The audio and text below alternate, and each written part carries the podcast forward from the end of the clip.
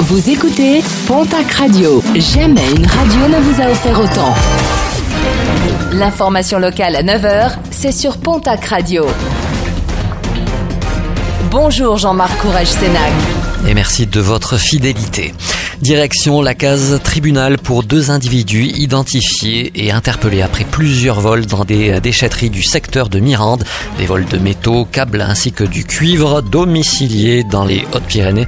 Les deux personnes ont reconnu les faits. Elles comparaîtront en mai prochain devant le tribunal d'Auch. Manifestation ce jeudi à Tarbes, celle du collectif lycéen des Mains Violettes, une manifestation du lycée Théophile Gauthier jusqu'à la place de Verdun, un mouvement créé en septembre dernier à Orthez et qui souhaite dénoncer les féminicides ainsi que les violences faites aux femmes.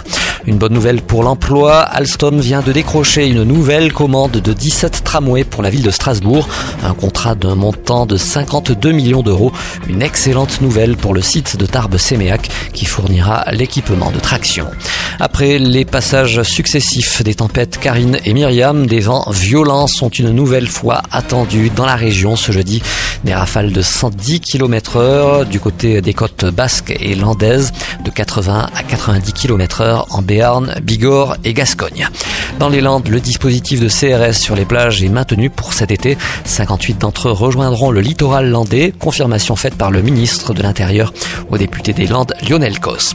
En sport, basket féminin, modification de calendrier concernant le tournoi de qualification olympique 3 par 3 Un tournoi prévu initialement en Inde du 18 au 22 mars prochain, mais en raison de l'épidémie de coronavirus, la fédération a décidé du report de plusieurs matchs, un report qui va impacter directement le championnat de Ligue féminine pour le TGB et Basketland avec plusieurs changements de date. Et puis toujours euh, du côté du basket féminin, un départ au TGB d'un commun accord. Valéria Beresinska et le club Tarbé ont décidé de mettre un terme à leur collaboration. La joueuse ukrainienne a trouvé un nouveau club, l'Asvel, qui a annoncé hier soir un arrivée comme pigiste médical.